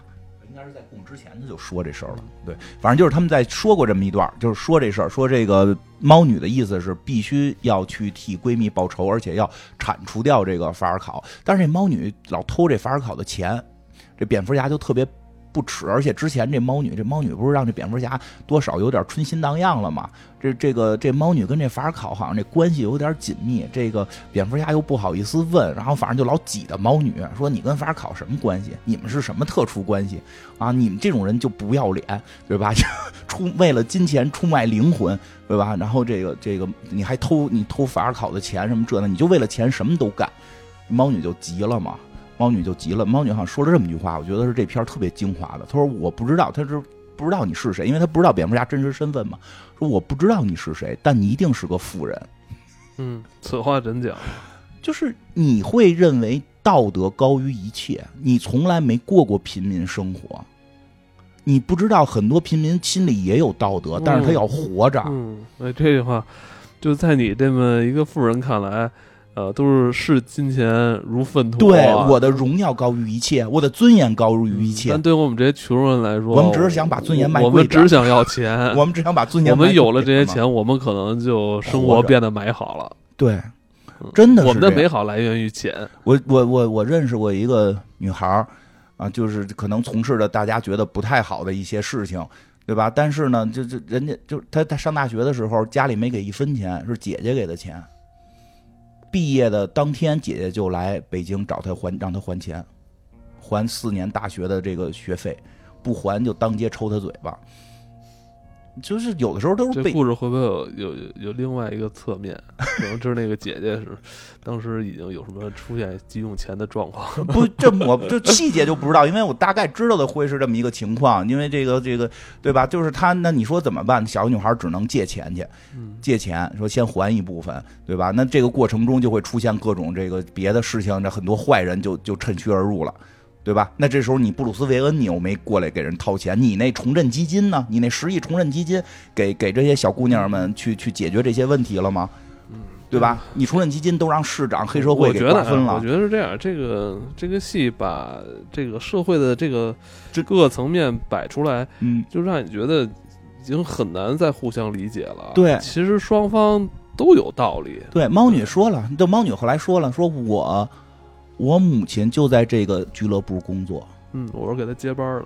啊，我母亲还被这个黑社会老大给睡了，我是这黑社会老大的私生女，黑社会老大也不认我，我觉得他的钱就应该属于我，而且我的妈妈在我特小的时候被这个黑社会这帮人给弄死了。我是也是一个孤儿长大，就是猫女其实也是个孤儿，但这个城市没有人关注猫女这个孤儿，每天都在关心那个最有钱的布鲁斯维恩这个孤儿。就就猫女特别不忿儿，就是我不知道你是谁，但你一定是个富人，因为你但凡是个穷人，这会儿你应该会说出那种说的，哎，我就是，哎，你是不是有什么事儿？你是不是有什么心酸？我们怎么去解决？你一定会理解我，我不是一个坏人，因为猫女是一个亦正亦邪的这么一个角色，我不是，我我根儿上不是一个坏人，我想做好事儿，但是生活被迫我，我我成为这样。如果你是一个穷人出身，你肯定会去理解我。但是你说出这种话，说你为了你你你你为了那个金钱出卖你的灵魂，你一定是个富人。他们俩还走不到一块儿了。后来走到一块儿了，后来往一块儿走了，后来走一块儿，最后最后还是分开了还是分开了因为各有各的。那是最后关于哥谭市的一个认知的区别。嗯然后呢，猫女后来还说到，就要去救那个女的，那那个谁，蝙蝠侠说，就你别去救了，你怪危险的，对吧？那意思，你你别自己行动，咱们做个这计划那计划这那的。后来猫女说说什么？说就我的闺蜜死了，不会有人关心，除了我去。替她报仇，没有人会去替她报仇。哥谭市这个城市腐败到了，就是就是不是光官员腐败，每个人只关心有钱的垃圾，真正的穷苦却很少有人被人看到。嗯最后这猫女自己就要去去去报仇嘛，要去杀他这个这个这个亲爹去，对吧？最后这个蝙蝠侠最后猫女跑了，蝙蝠侠还是跟着去了，还是跟着去了。当然最后这个蝙蝠侠就是，我觉得这会儿什么呀？这会儿这会儿蝙蝠侠就是去的时候做了一个很重要的事儿，就是这个猫女要杀他这个亲爹，要拿枪杀他，蝙蝠侠把他拦下来了，就说的绳之以法，就是就是走法律。你，对我觉得这话说的蝙蝠侠说的对，说你为这个垃圾不值得这个让你的一生，这个这个就是因为你要杀了他，你肯定就会被抓或者被通缉等等的。你的一生为这个垃圾值得吗？你你将消耗你的一生去去去去这个去报这个仇，这个事儿对你来讲不值得。就这个这那段演的特别好，猫女最后就是是啊，那就为这么一垃圾让警警方去解决吧，对吧？这个猫女就是没有最后没有动手，我觉得那段演的不错。后来这个俩人有感情啦，最后在这个这个这个救救新市长的时候，那也挺有意思。救新市长时候，猫女这个蝙蝠侠被打得够呛，猫女去救他了，结果猫女又被人打了。蝙蝠侠当时已经动不了了，蝙蝠侠看到了自己喜欢的姑娘被这帮恶这个这个罪犯狂狂殴的时候，这蝙蝠侠给自己打药来的。打了那个绿色的小药水儿，我觉得就是可能，其实就是我觉得啊，就是未来那个贝恩那个角色可能就是用的那种药，啊在 DC 世界里边出现绿色的东西你都不寻常。对，绿色小药水儿一小管儿，我觉得那就是贝恩的那个，啪一打，打完之后他就啪一下就疯了。蝙蝠侠疯了，上来就痛殴那个罪犯，就制服之后继续打，咔咔咔打特狠，最后打的猫女都害怕了。然后那个警察上来都拦，你怎么了？你怎么了？那蝙蝠侠都那样，也没打太狠，没出血都。我看拳头挥的挺狠，可能劲儿不够，声感觉像打超人似的。劲儿不够。但是揭下面具来，又又又震撼蝙蝠侠了，就是。揭下面具来之后，里边那个在就是去去搞大破坏，去去去杀要杀新的市长，去拿这个大洪水淹这个老百姓的那个那个谜语人的粉丝说了句话，说我是复仇使者。那个人，那个人其实之前出现过，在市长的葬礼上，他他当时还没有成为这个谜语人的粉丝呢，他当时是个普通市民。他面对蝙蝠侠的时候，蝙蝠侠是布鲁斯韦恩的形象出场，然后他看到了布鲁斯韦恩，他就说了一句话，他说：“重振基金在我女儿需要的时候，他在哪儿？” 你可以啊，你可以，你你你对这个这个外国人的长相有有有有有区分了，识别度了，有识别度了啊！嗯，他你你能认出来，但是至少我没想到，他肯定是那个角色，说是已经被打的不太容易认了。那行啊，你先这个。这个外片看的越来越多，对外国人的人脸的识别度，这这识别能力越来越高从故事情节上讲，肯定也是那个人。就是他为什么听信了谜语人？因为他的女儿肯定是有什么危难的时候，需要这笔真正用在穷人的钱上边，没有给到穷人，而被这个市长他们瓜分了。他要报复这件事，所以他说他是复仇使者。所以这几条线融在一起，让蝙蝠侠重新领悟了一个事儿，就是。就是，所以他后来就是去这个看那个电线在那个水上飘着，要电人嘛，他自己过去冒着被电死的风险，把电线隔断，然后，然后有一些很漂亮的画面，举着灯火把这个人民给救出来啊，对吧？然后后来他说了一些话，他就是有点像领领路人，对，结尾说了一些话，说这个光是复仇不可以，这个那，其实我觉得是什么呀？就是他并不是转变了，而是他明白了几个几个。人生的一这不是就这件事儿的一些道理。第一就是这个，他作为复仇使者这个形象，其实很多时候会起到一个负面的作用。嗯，他对罪犯进行了恐吓，可能会降低这些普通罪犯的犯罪率，但是会又有给很多人埋下恶的种子。就认为可以以以恶制恶啊！对，所有人都会你的学他以恶制恶之后，又没有一个明确的标准线。对。对吧？因为从那些人那个被煽动的那些呃群众来说，他们认为他们做的是正义的事儿，对对吧？他们在举起自己的手枪去去击杀那个有贪腐问题的市长，是吧？用他们的这个，他们是可以自洽的，对。因为一旦你把这个事儿说来，就蝙蝠侠认为，哎，我上来看到欺负这个亚洲朋友的这个这个小流氓，我把他们打了，这个我对外宣传我是复仇使者。他他说这个事儿之后，哎，谜语人学的是什么？谜语人往下进了一步，我杀死那些这个这个这个贪腐的这个坏的这些官员，他们是不是该死？那法律上老包这个哥谭市的法律老包庇他们，我来替他们实行正义，杀死他们。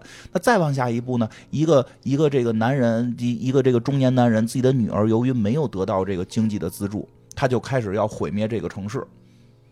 这时候你发现没有线，这个线会越走越偏。那再往下一步呢？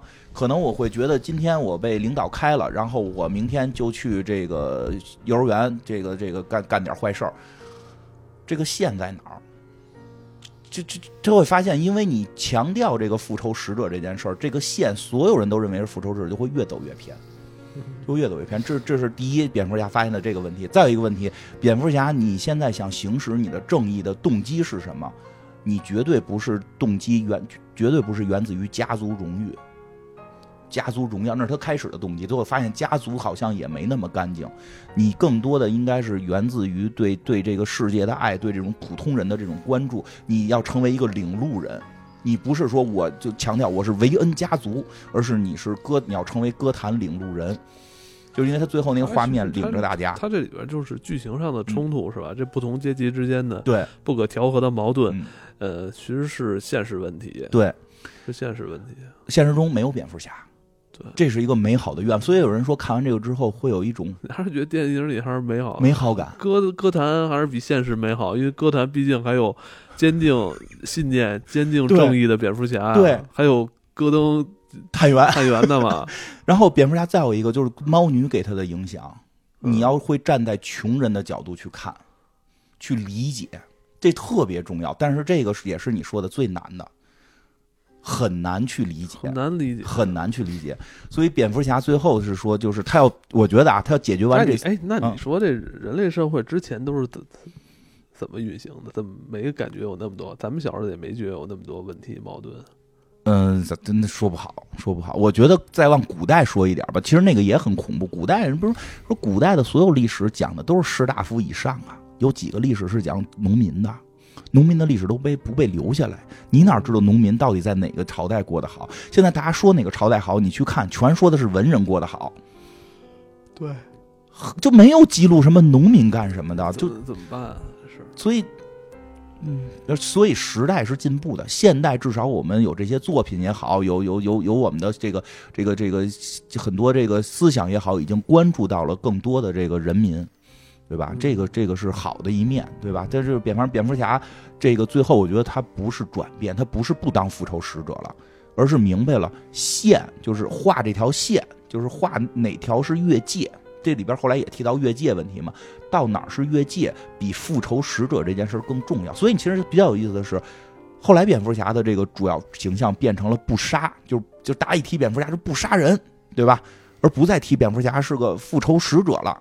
我觉得这个片子是后来他是去解决这个，而不是说他把面具摘掉了，不去做复仇使者了，他依然是，但是他知道了哪个是更重要的，复仇使者是这个身份往往下边放了，所以他后边应该以后也不会再说自己是个复仇使者了。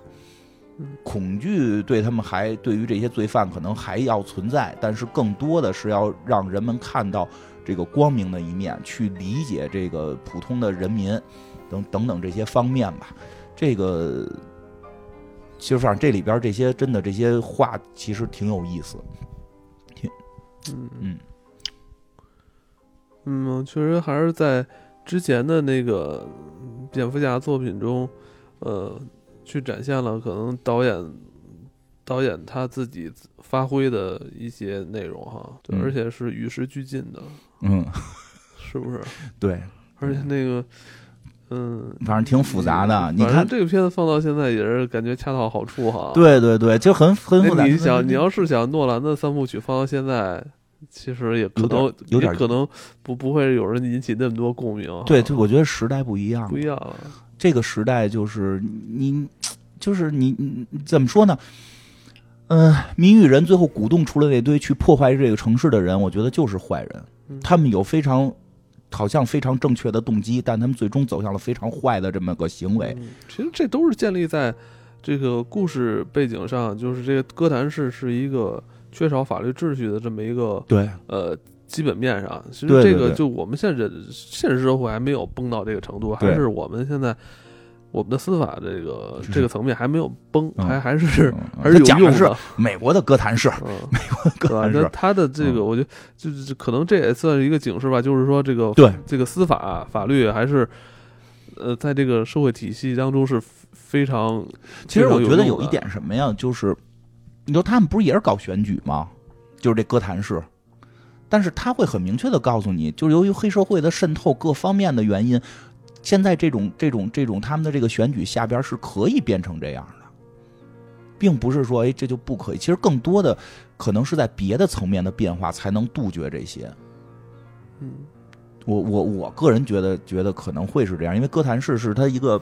这么一个一个想象的这么一个一个城市嘛，嗯，虚构城市，对吧？就是这个虚构城市是它它最大的一个点是在于，他们依然存在着所谓他们的这些选举啊什么的这种独独立什么的，但依然可可能会走到这个程度。那到底是什么东西？我觉得这也是更深一步的思考的方面。我觉得这不是蝙蝠侠这里边没有给出更明确的。结论，但是是值得思考的一个层面，是什么东西导致会成这样？有很多国家好像就是也也这样，他也乱套啊，也也乱套嘛，对吧？那个现在其实还有一个就是，还一个角色啊，后来一直就出来比较少了，就是那个法官，嗯，哈维·丹特，对那个他是代表着那个。法法律那个检察官那个层面，其实，呃，疯了吗？最后，哎，他们说，如果他不疯的话，他能不能从他的那个司法角度来去对这个城市进行一番这个治理？是不是？呃，我记得那个老的那个诺兰的蝙蝠侠里边，不就是说他应该是光明骑士？对，但是他他疯了，他就疯了，光明不下去了，就是他也会被折磨到疯，就是因为我觉得这里边就是。得考虑人的因素，就是人他就是会有崩溃，人还是主观的。人对他人好多事儿，他不是机器，很多事儿可能会迫使人出现问题。嗯，而且现在很多问题就是太强调于客观性，就会让好多事儿，就是人这层面，对，有现在好多问题忽略了人的这个感性的层面你。看，在这个戏里边也是表达了这些人他的动机，呃，都是把自己的主观的这种。把强强调自己的主观意识，让他客观化，就是我这么做是有道理的，但是其实他做的是件恶事。对，真是就是我举一个特挺有挺有意思的例子，就是好像细菌佛吧跟我说的，说嗯他开始一直支持就是这个就是去死刑化，嗯就是当然后来他他他妻子问他说说如果你的孩子被坏人就是怎么样了，你这时候你代入想，你还会决定这件，你还会确定你真的是从心里边要去去死刑化吗？你的复仇的那个人性的那一面爆发的时候，因为我记得好像日本有一个案例，就是有一个一直推行去死刑化的一个法官还是律师，后来家里边出现了这么一个事儿，之后他马上转变成支持死刑。就是就是你说的，他们有时候太多时候我们是从逻辑、从理论、从道德、从都就就就聊这个，却忽略了人本心的好多好多东西。哎，这事儿没事儿，别呼吁，没准哪天这事儿就落你身上了呢。呃，对对对，要不然其实咱们国家好多件，罗罗翔老师也说嘛，就是就是就是他即使讲这些，其实他也是从某种程度上还是支持，我记得他是支持不暂时不去刑去不不去死刑化的这个问题，这个确实我觉得这很多时候没法去照搬，他这个这是社会上。这世界上不同地区的不同人的这个，首先受教育程度、这贫富程度、这个民民族性，还有嗯这个特别复杂，你没法去去按照看着一个人家特别好的地方去照搬自己这个。对，就是比较复杂的问题，所以这回这个歌坛是像你说的，它它特复杂。而各各个阶层，各个阶层自己的那个话说完之后，全是互相对着的，嗯对吧？嗯当然，这给了一个美好的结局，就是蝙蝠侠理解了。嗯，我们是这部戏最后也是一个灾难嘛，对就是希望通过一个大灾难是吧，让这个地区的人民重新在呃互相理解、团结。团结起来。团结有时候有时候就是人类社会就需要这种大灾大难，才能让这些人重新对，需要的是团结起来团结这个城市的人团结起来嗯。啊。